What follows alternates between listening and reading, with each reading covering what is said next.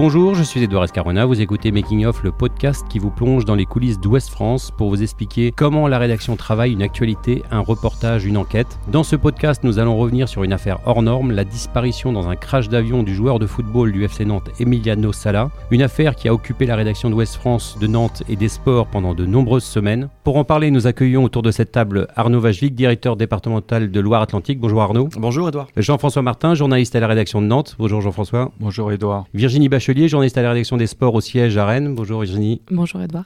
Et Jean-Marcel Boudard, responsable départemental des sports en Loire-Atlantique. Bonjour Jean-Marcel. Bonjour.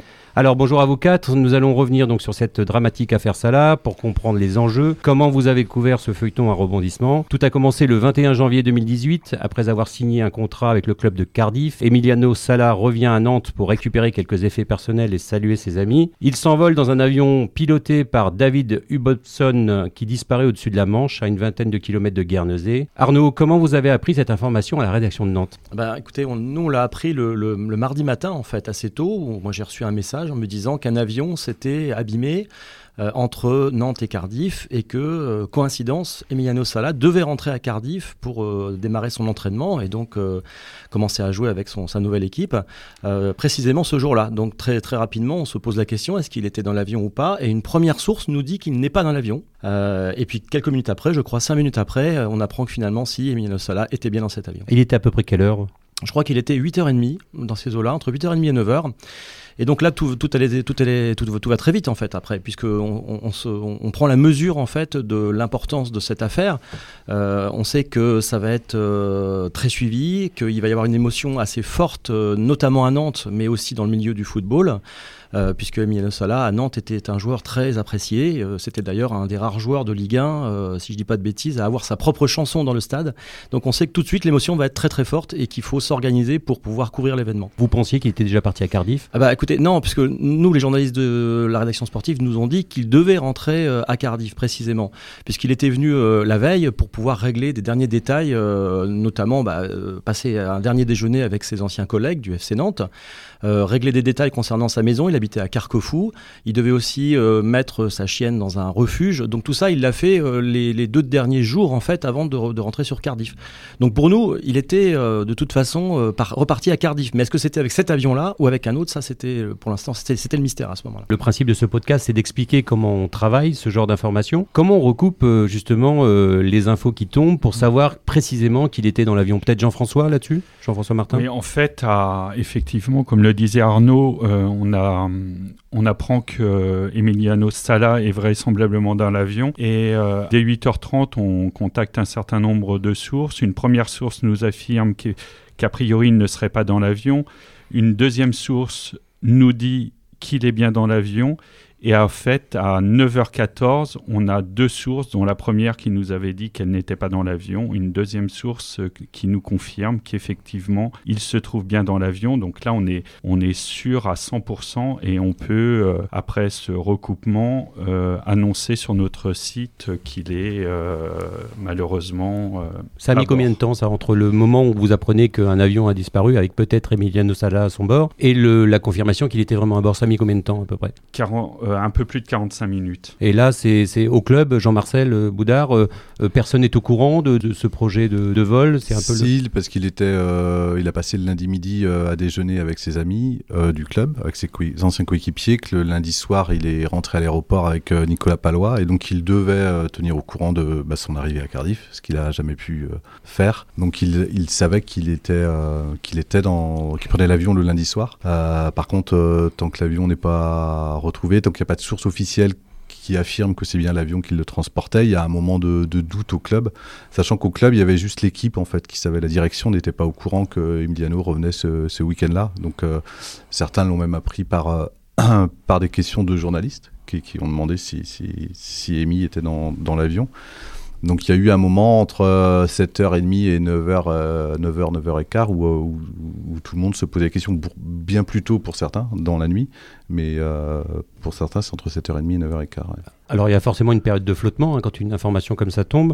Comment on fait pour euh, s'organiser, pour être euh, finalement le plus pertinent possible, en sachant qu'il y a cette euh, course au temps réel qui est, qui est, compliquée à gérer? Là, on sait que a priori Emiliano Sala est dans un avion qui a disparu, mais on ne sait pas encore que l'avion finalement il s'est écrasé. On ne sait pas s'il a disparu ou s'il est décédé. Donc c'est difficile de gérer le temps réel, Arnaud, dans ces moments-là? Ah oui, complètement. D'autant que là, l'affaire est quand même un peu particulière parce que le joueur, il est argentin.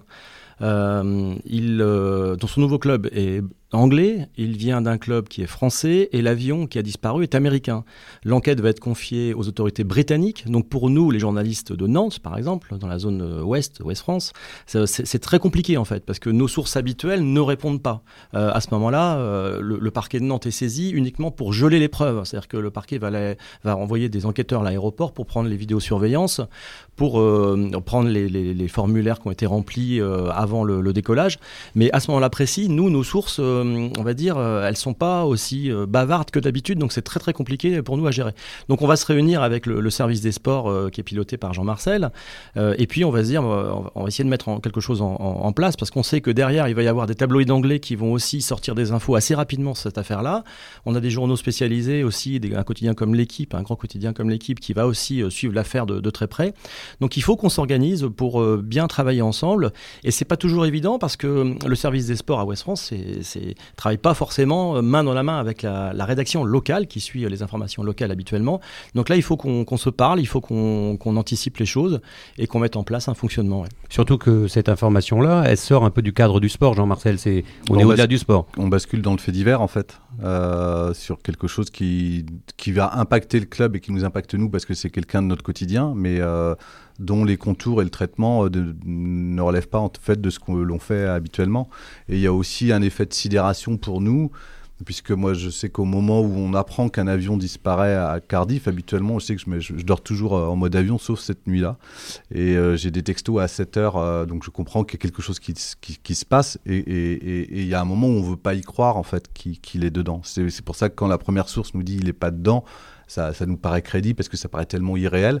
Et c'est vrai qu'une fois qu'on va apprendre qu'il est dedans, pour nous, il y, a, eu un effet de sidération, comme j'imagine au, club, parce qu'on a du mal à, croire et qu'après, euh, même si on sait qu'il est dans l'avion qui a disparu, bon, on, va attendre des éléments supplémentaires pour donner corps à, ça. Donc on va être dans une période en fait où on va d'abord vouloir être sûr qu'il est dedans et que c'est bien l'avion qui a disparu. Alors comment vous vous organisez concrètement? C'est-à-dire que vous détachez des gens sur cette affaire en disant on prend des, des journalistes de local, des journalistes de sport qui vont ne faire que travailler sur la disparition de, du joueur? Ou vous vous dites ben on va mettre nos faits divers habituels? Bah, Un peu les deux j'ai envie de dire. Donc Jean-François a été euh, plus ou moins détaché pendant, pendant pas mal de temps justement pour travailler uniquement cette affaire-là. Et puis il y a aussi les journalistes qui suivent habituellement les faits divers à Nantes qui vont euh, aller à l'aéroport pour certains ou voir du côté de Guernesey puisque l'avion s'est écrasé à 20 km au large de Guernesey, euh, et pour voir s'il n'y a pas des choses aussi à raconter euh, dans ce secteur-là.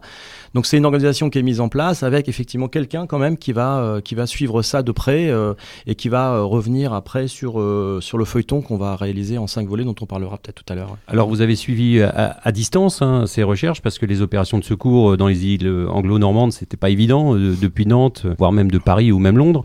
Comment vous gérez alors? C'est-à-dire que vous appelez euh, les autorités euh, compétentes, ce sont vos, relais sur le terrain à Nantes qui vous donnent les informations. Comment ça se passe? Comment on gère à distance une enquête, Jean-François peut-être? Je pense que c'est un mélange des deux parce qu'effectivement on a des sources euh, très rapidement la DGAC, donc qui est rattachée au ministère de l'Environnement. On a aussi nos sources locales qui sont très bien informées. D'ailleurs, dès le départ, on, a beaucoup parlé de zone d'ombre dans, ce dossier. Dès le départ, il y a une zone d'ombre qui est, qui est très, euh, très importante, c'est euh, le nom du pilote. Et là, deux sources, une de la DGAC et une de la PAF, nous disent que le, le pilote, le nom du pilote, c'est Dave Anderson. Et donc, quand on a deux sources qui sont euh, extrêmement fiables, qui nous donnent un nom comme, avec assurance, on a évidemment tendance à les croire. Il se trouvera, après on pourra en parler, mais c'était euh, Ibbotson et non Dave Anderson. Et donc les zones d'ombre démarrent dès 9h15. Hein. on a euh, Emiliano Sala comme euh, passager et comme pilote Dave Anderson. Et ce qui rend compliqué dans cette affaire hors norme, c'est que en fait les informations, elles arrivent au compte-goutte et il faut les vérifier. Et c'est ce qui est le plus difficile dans le travail journalistique, c'est de faire en sorte de ne pas dire de bêtises. là, vous parliez de l'identité du pilote, mais il y a aussi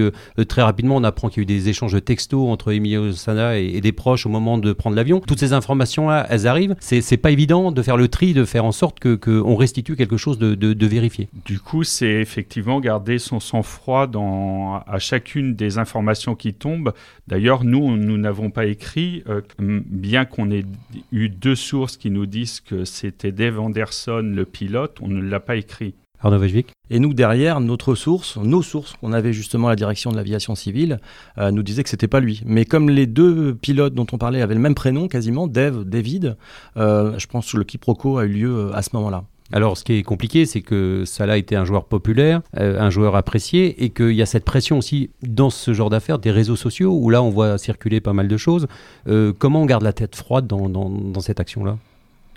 Bah, c'est vrai que il y, a beaucoup ça a été beaucoup beaucoup repris sur les, réseaux sociaux effectivement, et puis euh, on attendait, euh, on attendait à ce que les journalistes, on s'attendait à ce que les journalistes euh, lèvent le voile sur pas mal de choses, parce que mine de rien, il y avait tous les éléments de la dramaturgie dans ce, dans, cette affaire. C'est ce que nous a dit notamment un sociologue que Jean-Marcel a interviewé, Pascal Boniface. c'est un fait divers qui se passe dans le monde du foot déjà, donc c'est très populaire. C'est un joueur qui n'était pas un joueur bling bling en l'occurrence, qui était très apprécié, comme je l'ai dit tout à l'heure, du public. Euh, et puis c'est un accident d'avion et en plus ça se passe en mer. Donc il y a vraiment tous les éléments de la dramaturgie. Et le vol a été organisé euh, dans des conditions euh, dont on découvrira plus tard qu'elles étaient illégales. Donc c'est vrai que sur les réseaux sociaux, très rapidement, on nous interroge, on nous, on nous demande de faire la vérité, de, de, de, de, dire la vérité sur tel ou tel aspect de, cette affaire-là. Et euh, bon, nous, évidemment, on garde notre sang-froid parce que dans cette enquête-là, euh, on va pas céder non plus aux, demandes et aux rumeurs qui, se, qui, qui, circulent sur les réseaux sociaux.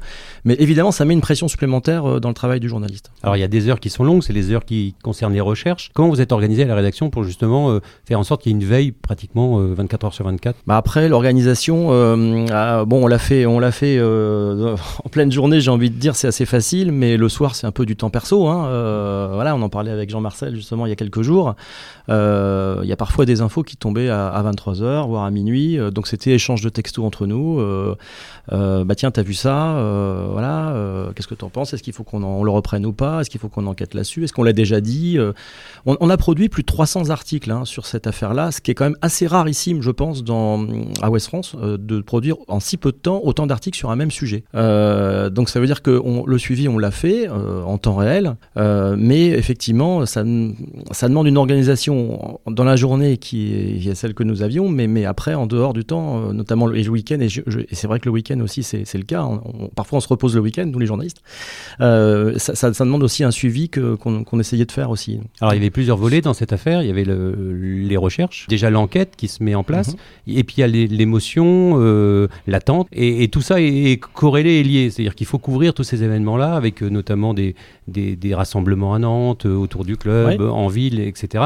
Et dans le même temps, on ne sait toujours pas si Emilio Sala est mort ou pas. Donc c'est difficile à gérer toute cette information-là et à faire en sorte qu'elle soit relatée dans nos colonnes et sur le site. Oui, et puis on a été assez, on a été assez impressionné par l'émotion euh, aussi euh, sur les terrains de sport, euh, dans les écoles. Il y, a certains gamins qui ont demandé une minute de silence dans leur classe quand même. Hein, pour un joueur de foot, c'est quand même assez exceptionnel. Il y a eu effectivement un rassemblement Place Royale à, Nantes avec énormément de, supporters qui étaient là. Euh, et, c'est vrai que hum, dans le même temps, on sait effectivement pas où se trouve l'avion. Euh, on sait qu'un explorateur euh, a été mandaté pour essayer de retrouver l'épave et que dans des conditions météo qui sont très très compliquées, c'est juste impossible. Nous, on se pose la question de savoir si on prend pas un hélicoptère pour aller à Guernesey pour pouvoir suivre de près ces recherches et puis finalement on le fait pas. Euh, parce qu'il y a des conditions météo qui sont compliquées et, on se dit que ça va, ça va servir à rien. Donc c'est vrai que tout ça fait que bah, on, est sur plusieurs pistes en même temps et encore aujourd'hui, on, a, on a encore plusieurs pistes d'enquête possibles. Hein. Alors euh, Jean-François Martin, le 24 janvier, trois jours à peu près euh, après l'annonce de la disparition, la police de Guernesey publie un communiqué pour dire qu'elle arrête les recherches. Et là, c'était aussi une onde de choc puisqu'il y avait l'attente et, et, les familles, notamment, espéraient que les recherches se poursuivent. Comment vous avez pris ce communiqué? Vous dites, tiens, ça va être encore plus compliqué de couvrir maintenant qu'il n'y a plus de recherche ou vous continuez à suivre à distance Alors, on continue à suivre à distance, mais effectivement, et là, c'est à la fois plus. Euh, c'est les sports notamment qui doivent, euh, qui doivent gérer ça euh, de près parce que ça, ça entraîne un flot d'émotions et d'indignation. Et, Jean-Marcel, hein, vous. En fait, ça arrive. on a vécu jusqu'à. au moment où l'épave est retrouvée, un peu comme un temps suspendu. Euh, c'est-à-dire qu'il y a eu plusieurs temps. Il y a eu le, temps de la sidération, qui est lorsque on, apprend que la disparition de l'avion. Euh, mais contrairement à d'autres faits divers, on a mis du temps à retrouver euh, le corps et l'avion. Et c'est vrai que jusqu'ici, tant qu'il n'y a pas de corps, on ne peut pas donc le déclarer décédé. Il est juste disparu. On ne sait pas ce qui s'est passé. Et même sportivement, c'est suspendu puisqu'il n'y a pas de match. Non, les matchs sont reportés. Les premiers matchs de Nantes sont, sont, sont, reportés. Euh, sont, sont, liés à ça. Donc, euh, et d'ailleurs, les entraînements sont, sont annulés. Donc euh, la jaunelière est fermée. Et autant le premier jour qu'on apprend le drame, tout s'ouvre parce que les gens se réunissent, il y a un besoin de se retrouver. Autant après, tout est fermé. Donc on n'a plus le contact avec, avec les gens. Et en fait, on va apprendre lors de la reprise de l'entraînement, le 24, que les recherches s'arrêtent et donc les joueurs vont l'apprendre sur le, sur le terrain. Et très rapidement, la sœur de, de Emiliano, Romina, euh, lance un appel pour justement euh, poursuivre ses recherches et, ça a été très rapidement repris par les stars du foot qui se sont associés avec euh, notamment une cagnotte. Qui en fait, c'est l'agent d'Emiliano Messa Ndiaye avec l'UNFP qui avait coordonné et en lien avec la famille qui avait décidé de, de, de mettre en, en avant une cagnotte justement pour subvenir à des recherches privées. Et donc, ils vont recueillir en l'espace euh, d'un week-end euh, plus de 300 000 euros, je crois. Avec des, des gens comme Messi, Di Maria, Thiago Silva, Aguero, Aguero Mbappé. Donc, euh, des grands noms du foot. là, on sent et on comprend que c'est une, une vraie émotion dans tout le monde du football et pas seulement en France bah, On l'avait ressenti un peu sur le premier jour et deuxième jour euh, avec des réactions, euh, parce qu'il y avait les médias, euh, évidemment c'était une information mondialisée de, de par la pluralité des pays qui étaient concernés par le drame. Et effectivement c'est ce week-end-là, avec la mobilisation des stars du foot, qui va lui donner une, ampleur planétaire, puisque là tout, tout, le monde va réagir, même quelqu'un comme Iniesta qui est au Japon plutôt quelqu'un de discret, euh, va réagir. Les clubs comme euh, le FC Barcelone ou le Real Madrid vont publier des communiqués. Donc effectivement, là, c'est l'ensemble du, du, monde du foot qui est, qui est, concerné. En sachant que des drames dans le foot, il y en a déjà eu, hein, des disparitions dans des accidents d'avion, etc. Là, c'était le côté. En plus, on ne sait pas ce qui s'est passé et on n'a pas retrouvé le corps. Il se trouve qu'il y a un an, il y avait David Astori, euh, le défenseur de la Fiorentina, qui est décédé euh, d'une crise cardiaque euh, dans sa chambre d'hôtel, qui avait eu un, vrai, une vraie émotion, mais qui n'avait pas duré dans, dans, le temps parce que le corps, il est là, donc il y avait eu le temps du deuil, il y a eu le temps de la sidération et le temps du deuil. Là, en fait, on ne peut pas être dans le temps du deuil puisque le, le corps n'est pas retrouvé. Donc, euh, donc on est aussi dans une attente, mais aussi quelque part dans un, dans, dans, un feuilleton euh, dont on ne va pas savoir quand est-ce qu'il va, euh, il, il, va s'arrêter. Et ça a été très compliqué aussi pour la communication du club à, à, gérer, puisque tout le monde est un peu prisonnier des, de l'avancée des recherches. Jean-François Martin. Oui, chez nous, c'est un instant qui est vraiment très particulier. Je, je trouve qu'il résonne particulièrement à Ouest France, parce que d'un on a toujours dit, et c'était euh, d'ailleurs entre guillemets notre slogan de la communauté au monde, et c'est ce que disait, euh, répétait euh, notre ancien PDG François-Régis Hutin. Et là, on est vraiment dans, dans, dans, cette perspective-là, c'est-à-dire qu'il y a une émotion mondiale et que localement, localement, et jusqu'à Carquefou, la commune où, où Emiliano Sala vivait et et où il était euh, considéré véritablement comme un habitant. Donc il y a cette émotion mondiale et cette émotion extrêmement locale avec, euh, avec des émotions très très fortes, avec des, hommages, avec euh, d'ailleurs une, une cérémonie qui aura lieu d'ailleurs après les, les obsèques en Argentine où, où se trouvait Virginie. Et, mais l'émotion est vraiment, vraiment, vraiment très forte localement. Donc on a tout notre rôle à jouer, nous, Ouest France, du monde euh, au village. Et, euh, c'est vraiment, euh, j'ai trouvé un moment qui était vraiment très très intéressant à suivre d'un point de vue journalistique. Les jours qui, suivent l'annonce et les jours qui précèdent la, terrible nouvelle, comment vous ressentez cette, cette, atmosphère à Nantes, Arnaud? Est-ce que les gens parlent que de ça? Est-ce qu'on en parle dans les bistrots, on en parle au boulot? C'est vraiment une affaire qui occupe la ville et ses environs de manière euh, assez incroyable. Oui, oui, oui, on, le, ressent comme ça en tout cas, hein, dans, dans, les administrations, dans les écoles, euh, dans les dîners en ville, comme on dit, on, ne parle que de ça essentiellement. Il y a, une espèce de révolte aussi hein, euh, par rapport à ce qui s'est passé. alors, c'est pas qu'un accident d'avion, quoi, c'est autre chose. C'est un joueur qui était pas, je le dis tout à l'heure, qui n'était pas du tout bling bling, qui aimait euh, aller pêcher par exemple, euh, lorsqu'il était à Carquefou, là où il, là où il vivait, il allait promener son chien en forêt. C'était quelqu'un qui aussi ne voulait pas partir à Cardiff au départ, et puis qui finalement, évidemment, a été aussi séduit par le salaire qu'on lui proposait. C'était un joueur dont l'entraîneur ne voulait pas laisser ne voulait pas laisser partir aussi, donc et il se retrouve finalement à périr dans un accident d'avion, dans un vol qui a été organisé de manière illégale par un intermédiaire euh, écossais qui n'avait, euh, si je ne dis pas de bêtises, Jean-Marcel, euh, plus le droit de participer à l'organisation de, de, transferts entre joueurs depuis quelques années, depuis 4 ans. Donc c'est vrai qu'il y a une espèce de révolte qui, qui se crée et à Nantes, c'est, on le ressent très fortement à ce moment-là. Et quand on va tirer le, le, fil de la plotte, on va découvrir chaque jour finalement une, une, nouvelle information et on se dit que même des scénaristes talentueux de, de, séries Netflix n'auraient pas imaginé mhm. un tel scénario. Ça ne s'arrête jamais. Le 30 janvier, des débris de l'avion sont retrouvés sur des plages du Cotentin. Mhm. Comment vous organisez Vous appelez, c'est les collègues de la Manche qui, sortent l'information. Euh, comment, comment on organise justement pour qu'un autre département se retrouve finalement mêlé à cette affaire? Mais oui, le département de la Manche, effectivement, il y a un journaliste et un photographe qui vont sur les lieux euh, où les débris ont été retrouvés. Alors il se trouve que les débris ont été retrouvés quelques jours avant, donc c'est assez compliqué de retrouver la dame euh, qui marchait tranquillement sur la plage et qui est tombée sur les, les coussins. En fait, ce sont des coussins d'avion. Euh, donc on a des difficultés pour euh, elle la localiser, la retrouver, la, contacter et puis après aller la voir. Donc ça se passe euh, mine de rien en l'espace de quelques heures, mais, mais ça effectivement ça a été ça aussi ça, une investigation particulière pour les collègues de la Manche aussi. Alors la cagnotte a permis de, à la famille et de, de, continuer les, recherches avec une société Blue Waters Recoveries spécialisé dans les recherches sous-marines, qui a fini par retrouver l'épave de l'avion le 3 février. Et chose surprenante, l'avion était quasi intact. Oui, il, était quasi intact. Euh, alors au départ, on, a cru d'ailleurs que le pilote avait essayé d'amérir. Euh, c'est peut-être la raison pour laquelle l'avion aurait pu être intact. Et puis on a eu le, premier rapport d'accident qui est tombé euh, quelques semaines plus tard. Et là, on a compris au contraire que l'avion était tombé à la verticale. Hein. Il avait fait une chute et il avait terminé ça sur le dos. Donc, euh, ce qui fait que peut-être aussi, ça explique pourquoi il est resté aussi intact. Il n'a pas été brisé en plusieurs morceaux. Euh, mais effectivement, oui, euh, l'avion gît à 57 mètres de profondeur. D'ailleurs, sur les, images, on peut voir le moteur qui se trouve peut-être à gauche de l'avion. et, l'avion est quasiment en un seul morceau, bien plié quand même, hein, bien plié, mais, mais quasiment en un seul morceau. Et là, il faut attendre 4 jours avant de remonter le corps de Emiliano Sala qui a été donc euh, ensuite ramené à Portland. Et là, euh, Jean-Marcel, c'est officiel. Euh, Emiliano Sala est, décédé dans ce tragique accident. Comment ça a été perçu au club, cette information que finalement tout le monde redoutait?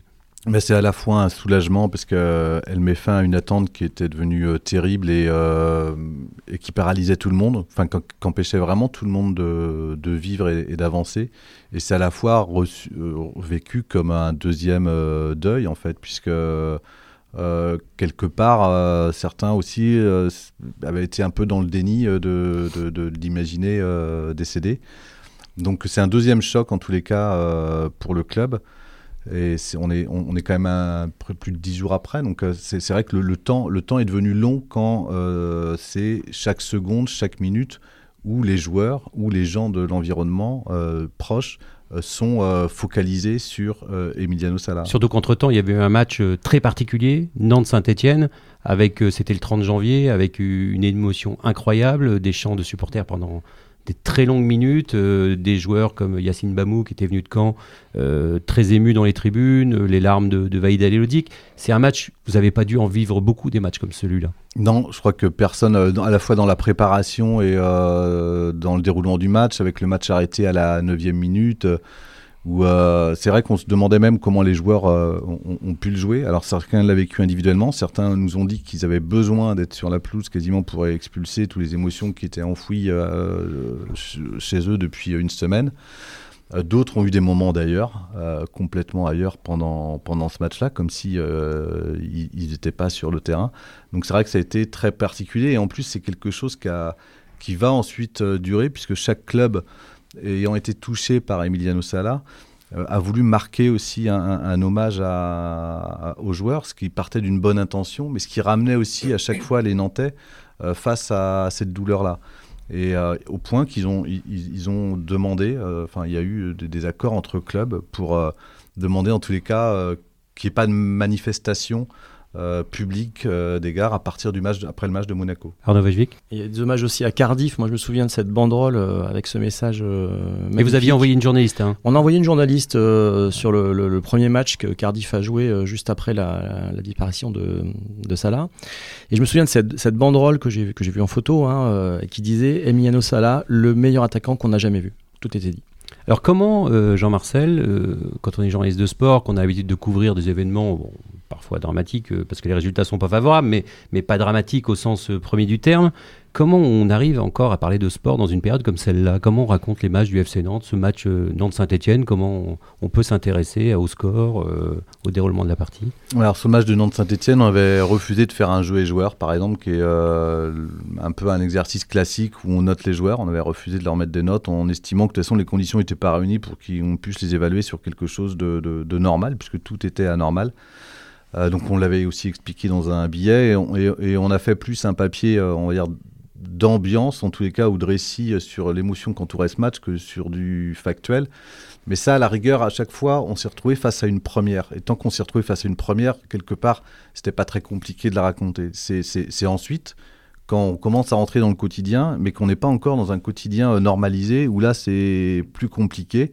C'est le deuxième match, c'est le troisième match, puisque sur le deuxième et le troisième match, on, va être euh, séquencé en fait par ce qui se passe. Donc ça va être euh, la, recherche du le, corps retrouvé, mais aussi les obsèques, donc qui vont aussi à chaque fois influer sur euh, le match, sauf qu'on est on n'est plus dans l'instantanéité de l'émotion, et donc on doit nous commencer à, retrouver un peu ce qu'on fait avant, et ainsi que les, les joueurs.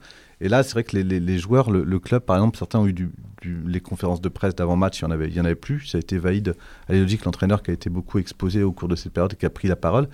Et ça a été même compliqué pour nous de les ramener sur, un, sur des questions, même en zone mixte après match, en disant comment vous avez vécu le match sur le terrain. Et en même temps, on a eu des échanges, je pense à Nicolas Palois après le match de Sanois-Saint-Gratien en, Coupe de France. Euh, c'est lui qui est venu en, zone mixte, comme il le fait euh, habituellement, mais c'est lui aussi qui a, dit voilà, je ne parlerai pas euh, d'Emiliano Sala, on parle du match. Donc les joueurs aussi nous ont. ce qui était aussi plus facile pour nous, quelque part, que, que, de sembler parfois les ramener au terrain, quitte alors qu'ils vivaient autre chose, et d'avoir un sentiment un peu d'être en, total décalage de ce qu'ils vivaient.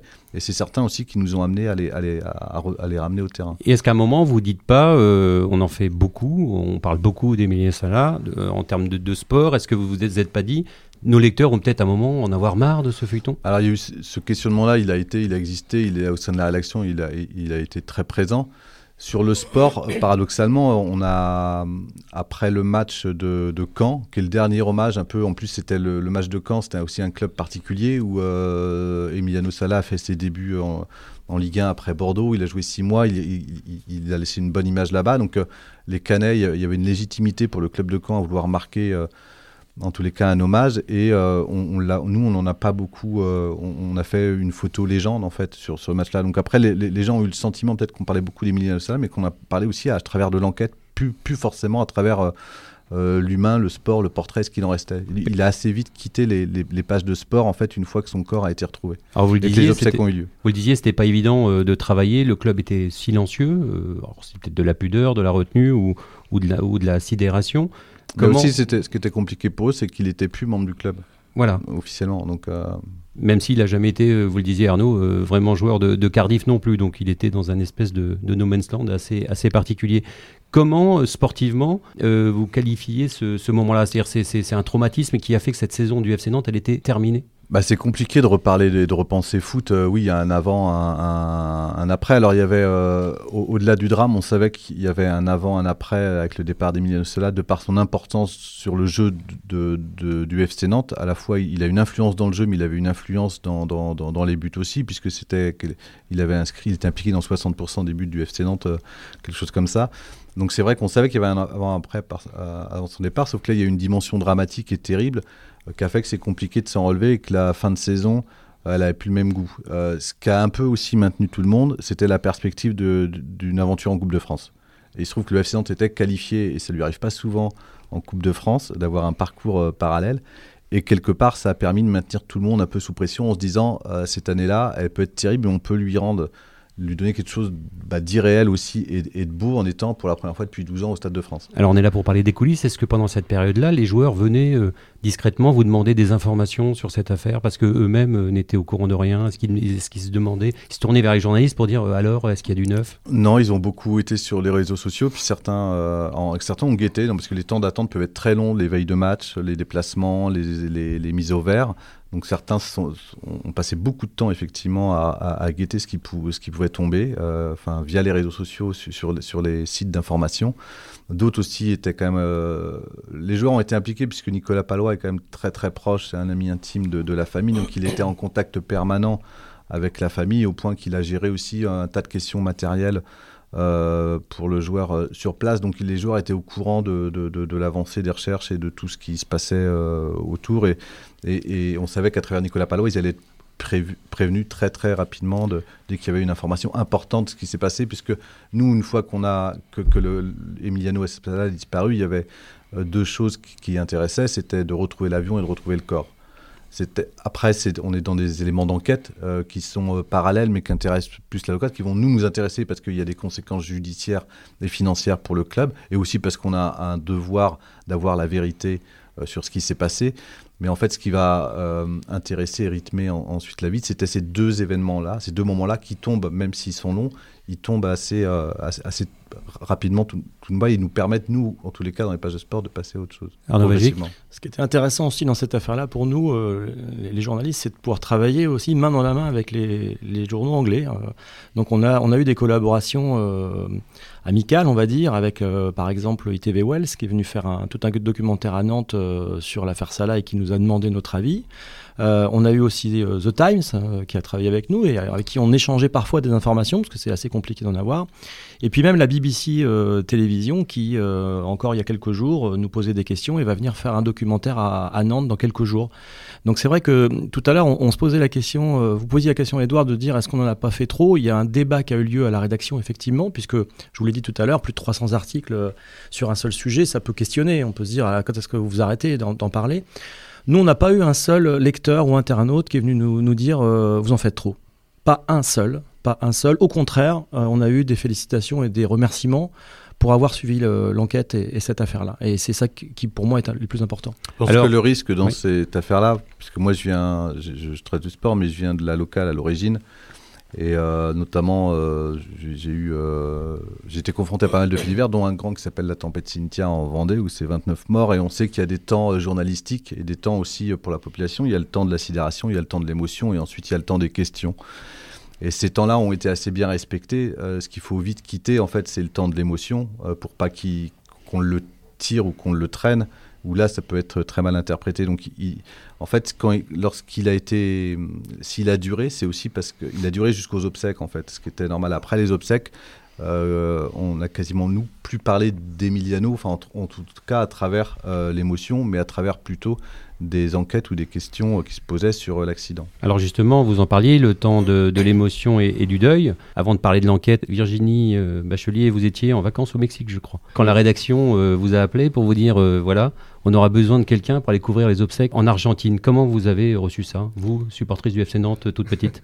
C'est ça. Il y avait euh, pas mal de mélange d'émotions parce que j'ai suivi ça à distance. Effectivement, tout le début du mois de février, j'étais euh, au Mexique sur un temps personnel. Donc, du coup, j'étais. Euh, dans, un coin de ma tête, j'étais un petit peu ailleurs, et dans un coin de ma tête, j'étais encore un petit peu à Nantes, puisque j'avais suivi avant de partir par, de par mon, travail de journaliste sportive, toute cette histoire. Et puis, puis ça m'intéressait de savoir aussi comment ça, se poursuivait.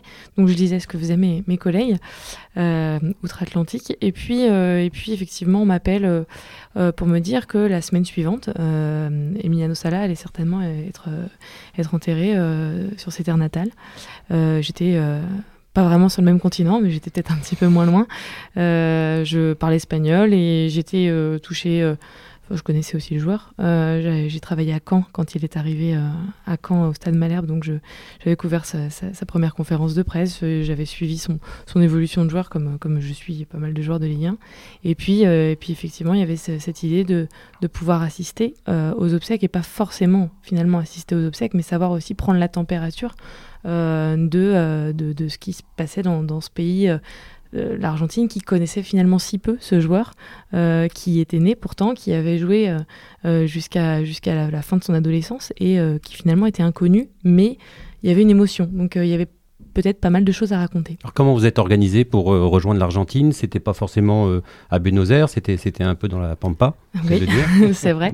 Euh, en fait, rapidement, je me suis rendu compte qu'il y avait un seul aéroport international dans la zone, on va dire, où vivait la, famille de, où vit la famille d'Emiliano Sala, l'aéroport de Rosario. Donc du coup, j'ai rejoint l'aéroport de, de, Rosario le mardi soir, donc le mardi 12 février. Euh, directement depuis Mexico. Et puis, euh, et puis euh, j'étais de là à deux heures de Santa Fe, qui n'était pas encore chez Emiliano Sala, mais qui était la ville principale de, de la région. Et, et, où je me suis dit que je pouvais déjà peut-être apprendre pas mal de choses. L'idée étant bien évidemment de rejoindre le plus vite possible ses terres natales, et, qui effectivement étaient dans la Pampa. Mais avant tout ça, il y avait peut-être un travail aussi, déjà de, voilà, de, savoir ce, qui, ce, qui, ce que pensaient les, les Argentins, comment ils le vivaient. Et puis comment allait s'organiser toute cette semaine parce que finalement, les obsèques, on a su assez tard euh, qu'elles allaient avoir lieu le samedi dans des conditions bien, bien spécifiques. Arnaud, il était inconcevable de ne pas couvrir les obsèques de, après euh, cette vague d'émotions, cette affaire? Il fallait être présent en ah Argentine? oui, oui, je pense qu'il fallait être présent. Et puis bon, bah, l'opportunité a fait que Virginie a pu y aller. Et euh, ce qui est extraordinaire, c'est que le reportage de Virginie, on a pu le suivre via les réseaux sociaux sur son compte Twitter, et, euh, qui a été, d'ailleurs, tous les, messages qu'elle a pu faire ont été très retweetés et très appréciés. je crois qu'il y a eu pas mal de félicitations après sur Twitter par rapport au travail qu'elle a pu faire là-bas. Donc c'est vraiment, moi je trouve, un très beau reportage et il fallait le faire parce que c'était une vraie valeur ajoutée pour nous. Vous étiez une des premières journalistes françaises sur place? J'étais, euh, je crois, la première. Enfin, j'étais la première euh, sur cette zone-là parce qu'en fait, euh, les correspondants français en Argentine sont localisés plutôt à Buenos Aires et moi, j'étais pour le coup beaucoup plus proche déjà de, des terres d'Emiliano Sala, trois jours avant les obsèques. Donc en fait, j'avais entre guillemets un petit peu d'avance et j'ai le fait d'être seule aussi m'a donné envie de de, peut-être faire suivre aux gens qui étaient encore dans l'émotion en France euh, bah, mes pérégrinations parce que moi aussi je découvrais euh, et je me disais que ça pouvait aussi les intéresser. Et au final euh, effectivement le, côté pratique des réseaux sociaux fait qu'en en une photo ou en une petite vidéo on peut emmener un peu les gens avec nous. Et en fait j'ai, je me suis aperçu, j'ai, créé un échange avec certains, certains, certaines personnes qui me suivaient sur les réseaux sociaux, qui eux me posaient des questions, et leurs questions m'incitaient aussi à aller chercher des réponses euh, sur place. Vous aviez une crainte, euh, comment vous alliez être accueilli par, euh, par les proches? C'est jamais évident d'aller couvrir ce genre d'événement. C'est vrai, j'avais, j'avais cette crainte-là. j'avais aussi, comme, comme tout journaliste, cette idée de, de savoir le respect de, de, ces personnes-là, euh, côté aussi déontologique, hein, forcément, on se pose la question. Donc finalement, on le fait assez naturellement en fonction aussi de, ce qu'on ressent euh, là-bas. Après, euh, en Argentine, les personnes que j'ai rencontrées, c'est c'est un peu comme au Mexique d'ailleurs, c'est le côté un peu latin où, où, on parle assez facilement, mais on est beaucoup dans l'émotion.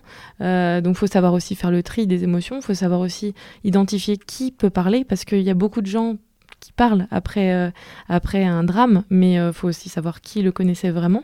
Donc ça, ça ce travail-là, j'ai pu le réaliser grâce à des journalistes aussi sur place. On parlait tout à l'heure de la collaboration avec, euh, avec des médias anglais. moi, c'est vrai que j'étais très bien accueillie par des médias argentins. J'avais pris des contacts avant de partir. Et, et en fait, là, voilà, il y avait un rapport assez, assez confraternel et ils m'ont, ils m'ont aidé à identifier un peu mieux les sources et à peut-être m'aiguiller un petit peu mieux sur, sur leur portage. Alors, qu'est-ce que vous avez ressenti quand vous êtes arrivé sur place? Énormément de tristesse ou vous êtes aperçu c'était quelqu'un d'assez populaire dans... bah, en fait, il est devenu populaire malheureusement par ce drame. Euh, j'ai surtout très vite compris que euh, en Argentine, les joueurs qui n'ont pas évolué dans le championnat argentin avant de partir en Europe, on ne les connaît pas et finalement on leur accorde d'importance parce qu'il y a aussi cette fierté de voilà, on est un peuple de football qui, euh, qui aime voir ses, ses, enfants évoluer dans, dans, le championnat argentin dont on dit beaucoup de bonnes choses, même si finalement il n'est pas forcément toujours compétitif, euh, il n'a pas toujours été ces dernières années, mais voilà, il y avait, il y avait ce côté-là, euh, on connaissait pas ce joueur-là, et finalement ce drame arrive, comme on l'a dit tout à l'heure, il y a des grands noms du foot qui relaient leur émotion, leur, il, y a la, il y a la recherche, et, en fait le, en Argentine tout ça a été suivi aussi de loin, et euh, et, en fait, ça a participé à, une émotion collective qui ressemble à l'émotion qu'on a pu voir à Nantes. Sauf qu'à Nantes, le joueur, on le connaissait. Et en Argentine, on ne le connaissait pas. Donc moi, je me suis retrouvée dans une situation où les gens m'interrogeaient sur Emiliano Sala. C'est-à-dire que moi, j'étais la journaliste française qui en savait certainement plus que sur euh, Emiliano Sala. C'est, c'est, je m'attendais pas à, ça. Et au final, euh, je me suis retrouvée face à, cette situation. Ah, finalement, vous êtes retrouvé dans une région, sur une terre, qui ressemblait beaucoup à ce qu'était le joueur Emiliano Sala, c'est-à-dire quelqu'un de travailleur, quelqu'un de, plutôt discret. Et finalement, ça correspondait bien au personnage. Tout à fait. Effectivement, quand, je, quand j'arrive à Rosario, puis ensuite à, Santa Fe, on est quand même dans des, villes assez grandes et, et on se rend pas compte de, tout ça. Et puis le, jour où je, décide de partir à Progresso, euh, c'était le jeudi, donc les obsèques étaient le samedi, donc j'étais un petit peu en avance. Et euh, là encore, je pars et je me dis, je sais pas si les gens là-bas vont vouloir me recevoir. Par contre, je pars en bus euh, en me disant, je vais voir déjà ce que c'est le trajet jusque-là, parce qu'on m'avait dit qu'il le faisait en bus, et je m'aperçois qu'effectivement, non seulement on est dans la Pampa, on, est, on arrive dans un dans un village euh, de gens euh, très simples, euh, au milieu de nulle part. C'est une terre agricole et j'ai une image qui me, revient. Je, descends du, bus. Je suis la seule à descendre à Progresso. Personne ne descend à Progresso. Il y a un bus qui arrive et il y a un bus qui repart chaque jour, c'est tout. Il y a une gare routière toute neuve, mais je ne sais pas trop à quoi elle sert. Et je descends du bus et j'ai mon sac à dos et j'ai une dame qui passe devant moi en scooter et qui fait demi-tour et qui me demande ce que je fais là. Euh, donc je lui explique. Et euh, là encore, une, je me dis, euh, elle va peut-être mal me recevoir. Et elle me dit, bah, grimpez, je, vais vous amener, je vais, vous emmener voir quelqu'un qui pourra très bien vous en parler.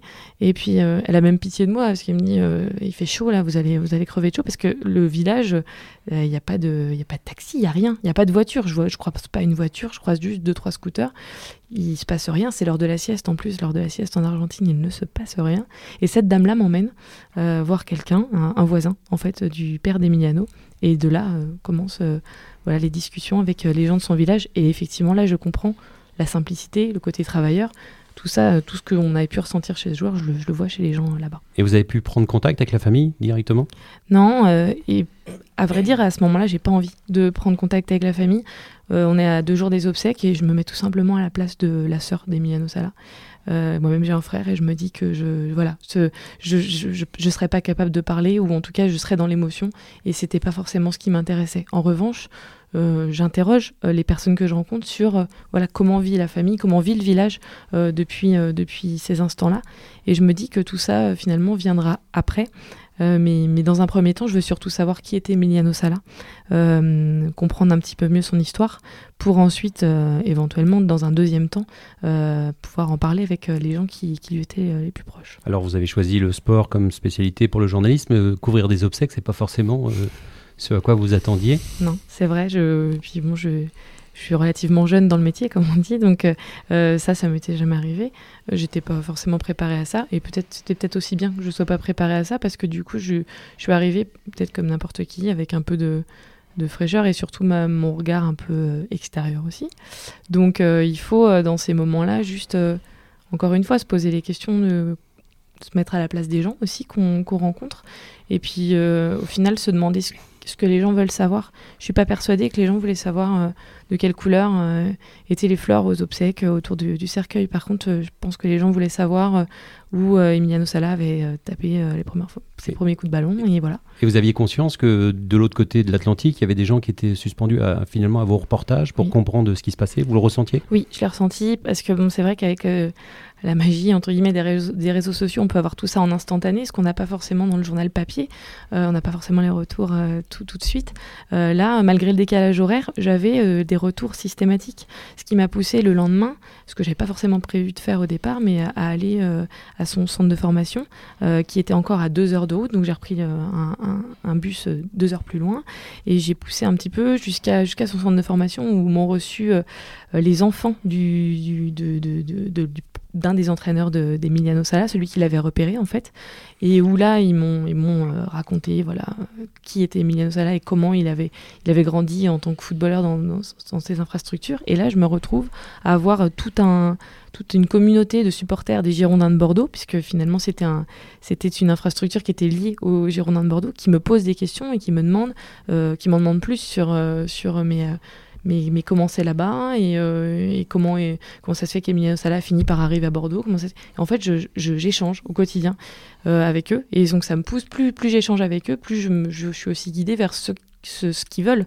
Et au final, moi, j'ai, voilà, on est, on est tous journalistes, on n'écrit pas pour nous, on écrit euh, pour être lu, pour être compris et, surtout pour apporter une information à un lecteur. Et là, la, demande arrivait euh, avant l'offre, donc euh, c'était, c'était pratique pour moi presque. Alors, au moment de la couverture des obsèques, est-ce qu'il y a d'autres journalistes qui sont venus de France pour couvrir ce, ce moment-là ou vous étiez toujours toute seule? Alors, il y avait pas d'envoyés spéciaux euh, venus de France. Par contre, il y avait euh, trois correspondants euh, français localisés à Buenos Aires qui sont arrivés le samedi matin à Progresso. et là, j'ai retrouvé une ville de Progresso que j'avais vue deux jours avant déserte. Là, je la retrouve avec une cinquantaine de journalistes, on va dire, argentins, anglais. Américains aussi, les grandes chaînes américaines de sport, et puis donc les correspondants français. Donc là, effectivement, on n'est plus tout seul. Et puis on est dans un autre temps, on n'est plus dans le temps euh, de l'explication, du reportage, on est dans, dans l'émotion dont on parlait tout à l'heure, l'émotion vive. Et là c'est une journée à part, parce que c'est peut-être la journée que j'ai moins aimé couvrir, puisque on est, on est juste spectateur de quelque chose, et on se pose encore une fois la question, qu'est-ce que je raconte de, tout ça. Et puis finalement, on recroise les mêmes personnes qu'on a vues deux jours avant, qui viennent nous voir, qui nous reconnaissent et qui nous, partagent leurs émotions euh, instantanément.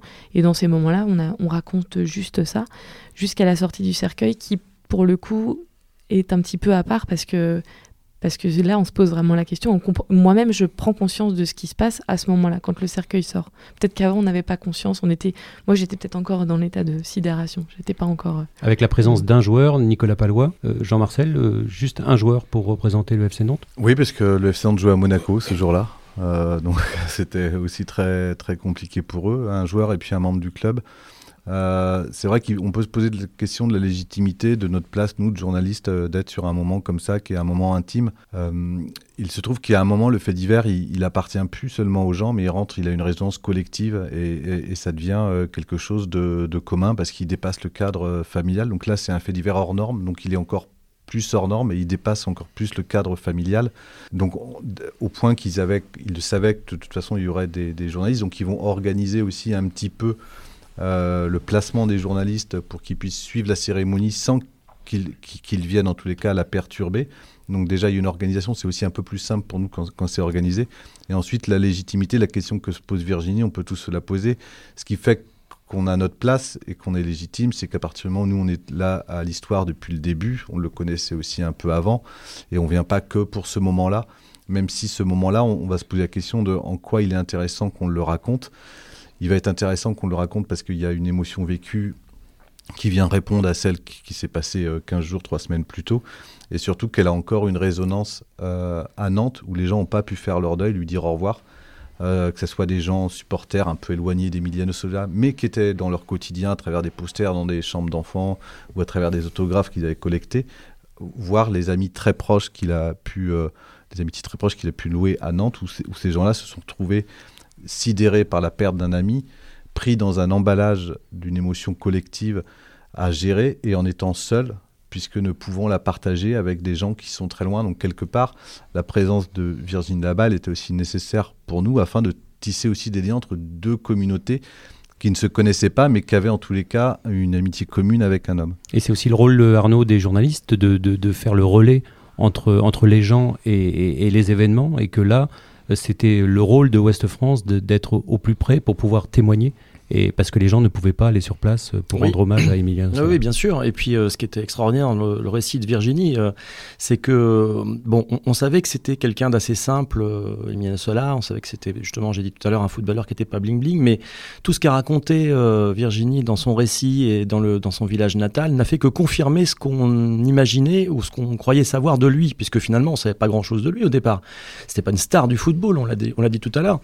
Mais euh, ce côté humain qu'il avait, ce côté proche de sa famille et, des gens qu'il aimait, euh, ça, ça transpirait vraiment dans les, dans les reportages de Virginie. Et donc c'était vraiment essentiel d'aller là-bas pour pouvoir euh, raconter tout ça aussi. Alors pendant le temps du deuil, l'enquête ne s'est pas arrêtée, Jean-François Martin. J'aimerais revenir un petit peu sur, sur quelques personnages de, de, cette affaire, et notamment le pilote. Depuis, on a appris pas mal de choses, notamment euh, qu'il était daltonien, qu'il n'avait pas le droit de, de voler de nuit. Euh, on a l'impression que ça ne s'arrête jamais, en fait. On avait récupéré assez tôt, d'ailleurs, la, la licence américaine de ce pilote. Hein, qui posait question d'ailleurs sur ses qualifications on avait pu euh, sur cette sur cette licence, il y avait aussi, on n'était pas allé aussi loin que parce que on a appris effectivement qu'il était daltonien.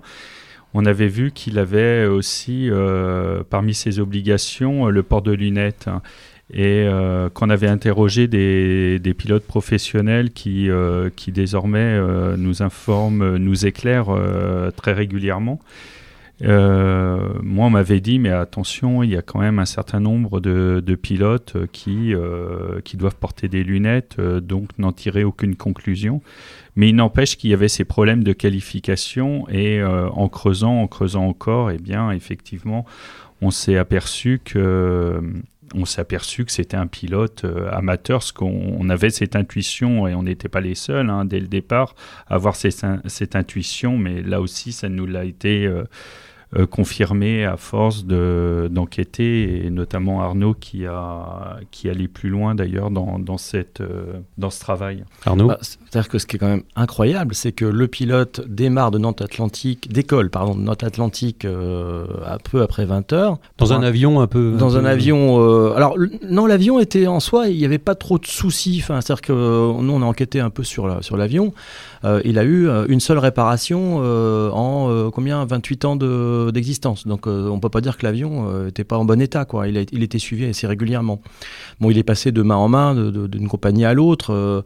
il servait à faire des, transports, on ne sait pas trop quoi exactement. Bon, voilà, même les propriétaires de l'avion aujourd'hui sont des gens qui sont ruinés, qui sont à la tête de sociétés écrans, plusieurs, dont on ne sait pas ce qu'ils ce qui, ce font aujourd'hui. Donc il y a tout un mystère aussi qui existe autour de ça, quoi. Mais, mais à la limite, euh, l'avion, c'est pas tant le, souci, euh, c'est la nature du vol, c'est l'organisation du vol. C'est-à-dire que le pilote, comme l'a dit Jean-François, euh, n'a pas le droit de voler la nuit. Sa licence le, le stipule très clairement, c'est l'article 13 de sa licence qui dit Fly by day only. Donc il n'a le droit que, que, de voler deux jours. Et, il décolle de Nantes Atlantique pour faire un vol en partie de nuit. Donc ça, ça, ça interroge. Et d'ailleurs, j'ai appris à cette occasion-là que les et moi, je l'ignorais complètement que les licences des pilotes n'étaient pas euh, contrôlées euh, par la direction de l'aviation civile ni, ni une autre autorité euh, avant, avant le décollage dans un aéroport. Ça, je ne le savais pas, je l'ignorais. On, m'a dit que c'était comme un permis de conduire. Quand vous prenez votre voiture, personne ne vous contrôle votre permis de conduire avant que vous preniez le volant. Bon, voilà, c'est pareil pour un avion, il faut le savoir.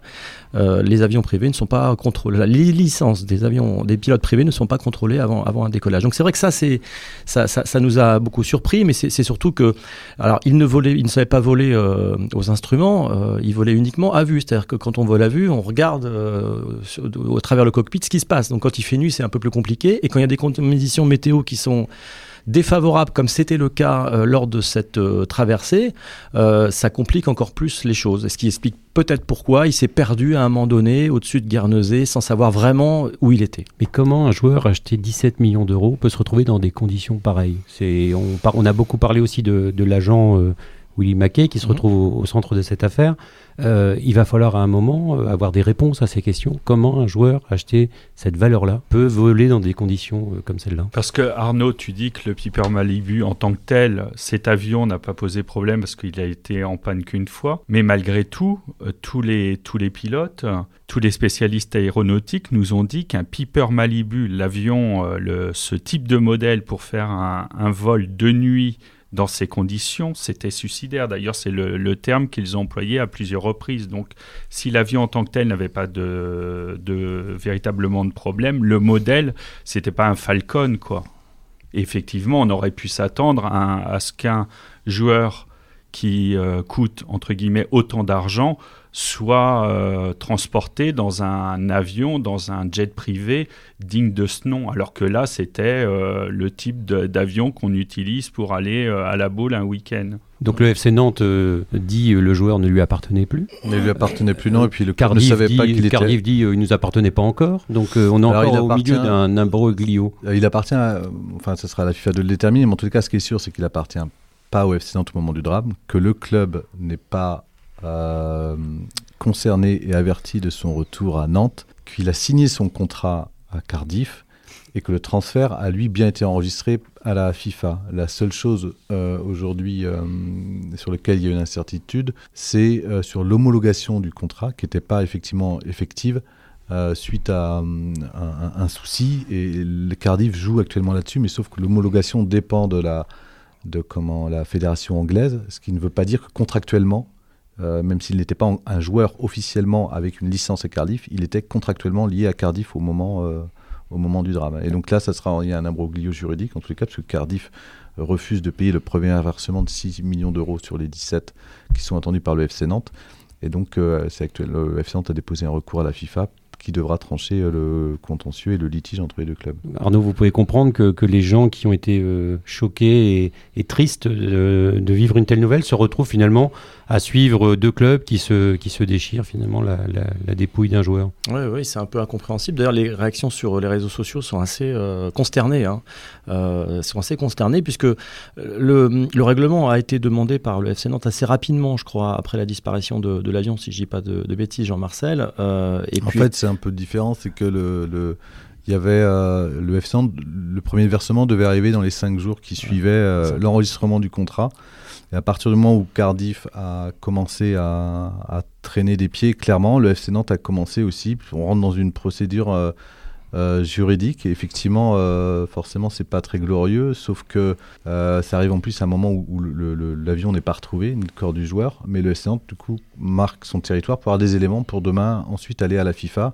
Et, montrer en tous les cas qu'il y a une volonté de Cardiff de, contester le, transfert et, de ne pas régler quelque part, euh, je comparais ça à un, bien immobilier. La comparaison est malvenue, mais c'est comme lorsque vous achetez une maison, vous en devenez propriétaire vous avez un incendie qui se déclare, euh, vous, continuez de payer le remboursement de votre maison. Donc, euh, et on est dans cette procédure-là, sachant que le propriétaire dit en gros, bah, moi je, l'avais vendu, et le nouveau dit, je l'avais pas, j'en étais pas encore dedans. Alors il y a le volet juridique euh, sur la partie sportive entre guillemets, et sur le, le volet judiciaire, Jean-François Martin, on en est où aujourd'hui? Est-ce que c'est les autorités anglaises qui mènent l'enquête pour savoir, pour finalement apporter des conclusions à cette affaire et des responsabilités?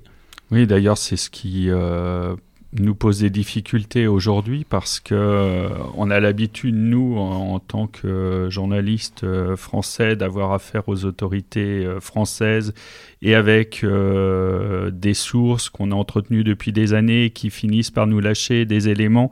Sauf que là, on est en Angleterre hein, et, et le, tout le volet judiciaire est là-bas et ça nous pose euh, de grosses difficultés. En le voit, Arnaud, euh, les médias anglais, vous le disiez tout à l'heure, euh, continuent à se passionner pour cette affaire Oui, oui complètement. Et, vous le ressentez, vous aussi, à Nantes Les gens sont encore en attente de, comprendre?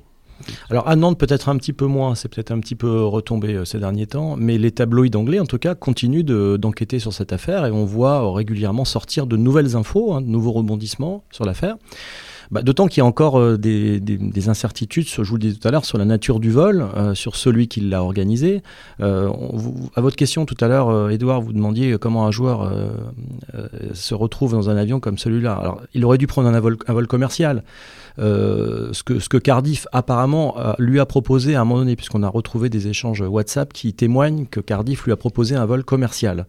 Euh, sauf qu'il était en discussion au même moment avec le fils de William McKay, Mark McKay, qui joue à Cardiff également, et qui lui a dit c'est mon, c'est mon, on va, on va organiser, Jack Jack, pas Marc. Jack McKay, et, qui lui dit on va, on va organiser le, vol, on s'occupe de tout. Et Salah répond à ce moment-là à l'officiel liaison de Cardiff oui, oui, bah, pas de souci, la famille McKay organise mon, mon, mon retour. Euh, bah, sauf que voilà, dans des conditions comme celle-là, avec un pilote qui n'aurait pas dû être ce pilote-là, on parlait tout à l'heure de, de, Anderson, mais euh, la personne qui n'a jamais parlé dans cette affaire, en fait, qu'on a essayé de contacter, puisqu'on a son numéro de téléphone euh, mobile, moi j'en suis à, je sais du harcèlement quasiment, j'en suis à 15 textos que j'ai dû lui envoyer depuis le début de cette affaire, mais il répond toujours pas.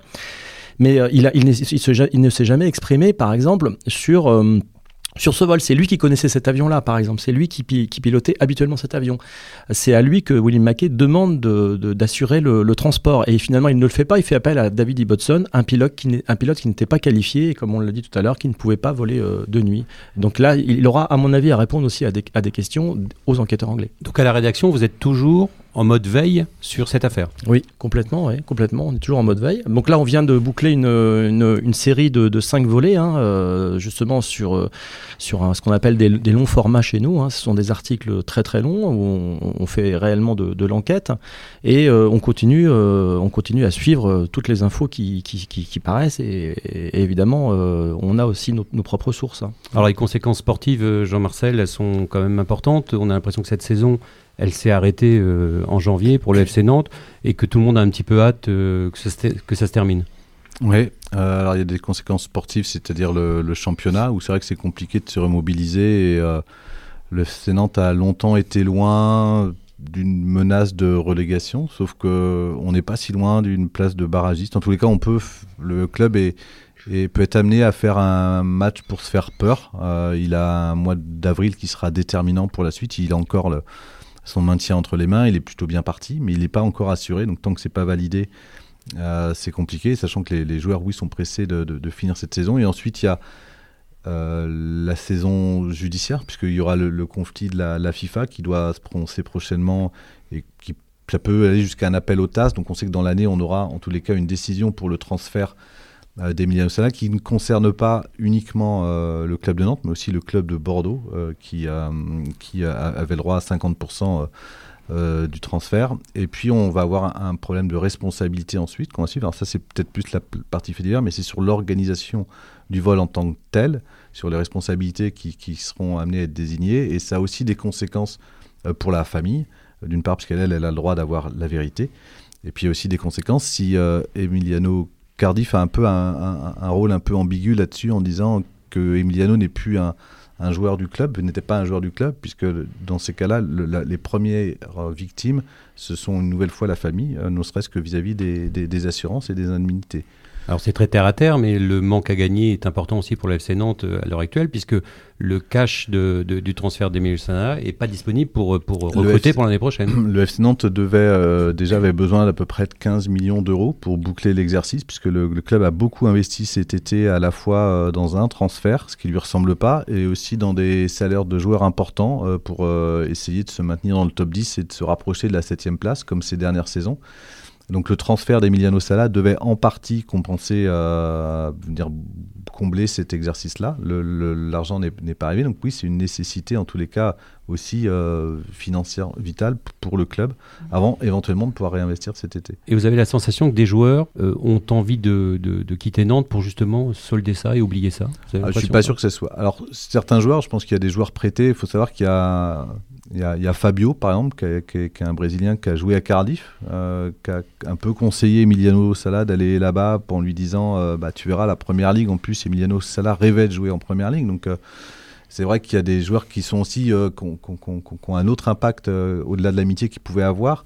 Il y a aussi André Girotto, qui est, un joueur qui, lui, est arrivé au club brésilien après le drame où toute l'équipe euh, était décédée. Donc lui, il a fait partie des joueurs pour reconstruire le club. Donc c'est aussi retrouvé dans une histoire euh, encore une fois dramatique dans un nouveau club.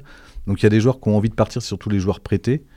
Euh, et il y en a d'autres qui sont à Nantes, c'est pas forcément cette histoire-là, même si elle a pu accentuer ou, en tous les cas poser des questions, mais il y avait déjà des joueurs qui sont au club depuis longtemps, qui arrivent aussi dans un fin de cycle et qui, avaient besoin aussi d'aller voir ailleurs. Donc oui, on, est, on était de toute façon à Nantes euh, un peu à une croisée des chemins. Euh, forcément, elle est renforcée en tous les cas par euh, cet épisode-là, qui lui apporte en plus une dimension dramatique et puis un contexte un peu, un peu compliqué et pesant, une atmosphère lourde en tous les cas autour du club. Virginie Bachelier, vous êtes resté en contact avec des, proches de, du joueur en Argentine? Oui, euh, avec un proche en particulier, euh, euh, l'un de ses meilleurs amis en fait, qui partageait sa chambre à l'internat de leur centre de formation, que j'avais contacté quand j'étais en Argentine, mais qui m'avait dit qu'il n'arriverait pas à s'exprimer avant les obsèques. Et moi, je lui avais donné mon numéro et je lui avais dit tu, me rappelles quand tu veux, quand, voilà, quand, quand tu sentiras de, de parler. Et il m'a rappelé en pleine nuit, deux semaines après mon retour, et puis, puis on a discuté plus d'une heure euh, sur Emiliano Sala. Puis j'ai aussi euh, des infos de temps en temps qui me qui, tombent, alors des journalistes que j'ai connus là-bas, mais aussi d'habitants de Progresso qui m'envoient des photos des hommages qui ont pu être faits, qui m'ont aussi informé de, du nouveau nom du championnat euh, régional dont fait partie Progresso, qui s'appelle maintenant championnat Emiliano Sala. Là, il y a, encore des, des, restes entre guillemets, même si c'est retombé assez vite en Argentine on va dire, sur, l'échelle médiatique et, sur les gens qui ne le connaissaient pas, mais bien évidemment, ses proches euh, continuent à, me poser des questions ou à m'envoyer des, petites choses de temps en temps. Alors Arnaud Vagic, vous l'avez dit tout à l'heure, vous êtes en veille toujours sur l'affaire Salah, vous étiez déjà en veille sur l'affaire de Ligonès. C'est une spécialité nantaise d'avoir des, des, feuilletons comme ça sur l'information qui, qui, finalement passionnent les gens de manière dramatique. Oui, bah on a eu l'affaire de Ligonès effectivement, on a eu l'affaire Troidec aussi, euh, les disparus d'Orvaux, hein, dont on parle encore en ce moment puisqu'il y a la reconstitution et les déplacements des des, juges sur, sur place dans le Finistère notamment. Euh, on, a, on a eu aussi Notre-Dame-des-Landes qui a été aussi un feuilleton au long cours qui a fait l'objet d'enquêtes chez nous. Alors c'est vrai que l'enquête c'est pas forcément la, dans la culture de, de West France. Hein. On, apprend à en faire de plus en plus, hein, mais c'est pas forcément dans la culture parce qu'on est un journal qui, qui suivons les, les, faits au quotidien, mais, mais mobiliser du personnel, des journalistes au long cours, c'est parfois un peu compliqué. Ça demande une organisation bien spécifique, mais on souhaite aller vers ça de plus en plus. Et à Nantes, effectivement, il y a plein plein de sujets qui s'y prêtent et on, espère euh, aussi pouvoir revenir sur plein d'événements comme ça dans les années à venir. Et Jean-François Martin, vous sentez que ça, ça rapproche les journalistes des lecteurs, ce, ce genre d'affaires? Vous sentez que les gens vous interrogent euh, directement Oui, c'est... Tout à, tout à l'heure, vous, vous, vous, disiez, vous nous posiez la question de savoir si euh, finalement on n'en avait pas trop fait, s'il n'y avait pas ce sentiment, au sein de la, notamment au sein de la rédaction, donc c'était des questions légitimes. Mais en fait, quand on est sur le terrain, euh, quand on va participer à une classe presse où on parle de euh, d'une dernière enquête qu'on a faite sur le djihadisme, euh, et, pour ne citer que celle-ci, et qu'on parle de notre métier, et qu'à la fin, les enfants, les profs, en particulier un, ils voulaient pas que je parte pour, parce que pour parler d'Emiliano Sala et d'avoir des retours comme ceux-ci euh, me font dire et nous font dire que oui, on a bien fait, je pense, euh, d'accorder cette place dans le traitement en déplaçant, en, en, en n'allant pas sur le terrain people, ce qu'on s'est refusé à faire. On a fait des longs articles, effectivement, des longs articles sur euh, sur Emiliano Sala, mais en, évitant l'écueil du people, en, évitant, aussi euh, l'émotion à outrance, et donc en allant sur un terrain purement journalistique, sobre, eh bien, on s'aperçoit que on a été, je pense, au rendez-vous des lecteurs et ils en parlent, euh, même si l'émotion est retombée, comme nous l'avons tous euh, dit, mais elle est encore réelle et, et donc ils il faudra qu'on continue à travailler, euh, non pas à faire euh, des articles euh, pour boucher des trous, mais des articles qui correspondront encore à, l'actualité sur Emiliano Sala. Arnaud oui, juste préciser une chose quand même, c'est qu'on a prévu également une soirée consacrée à l'enquête sur Emiliano Sala avec nos abonnés, avec une cinquantaine d'abonnés à la rédaction de Nantes. Ce sera fin avril. Et là, bah, on, sera, on sera présent pour leur expliquer un peu la manière dont on a travaillé. Merci à vous quatre et à très bientôt. Merci. Merci. Retrouvez cet épisode ainsi que nos autres productions sur le mur des podcasts de Ouest France.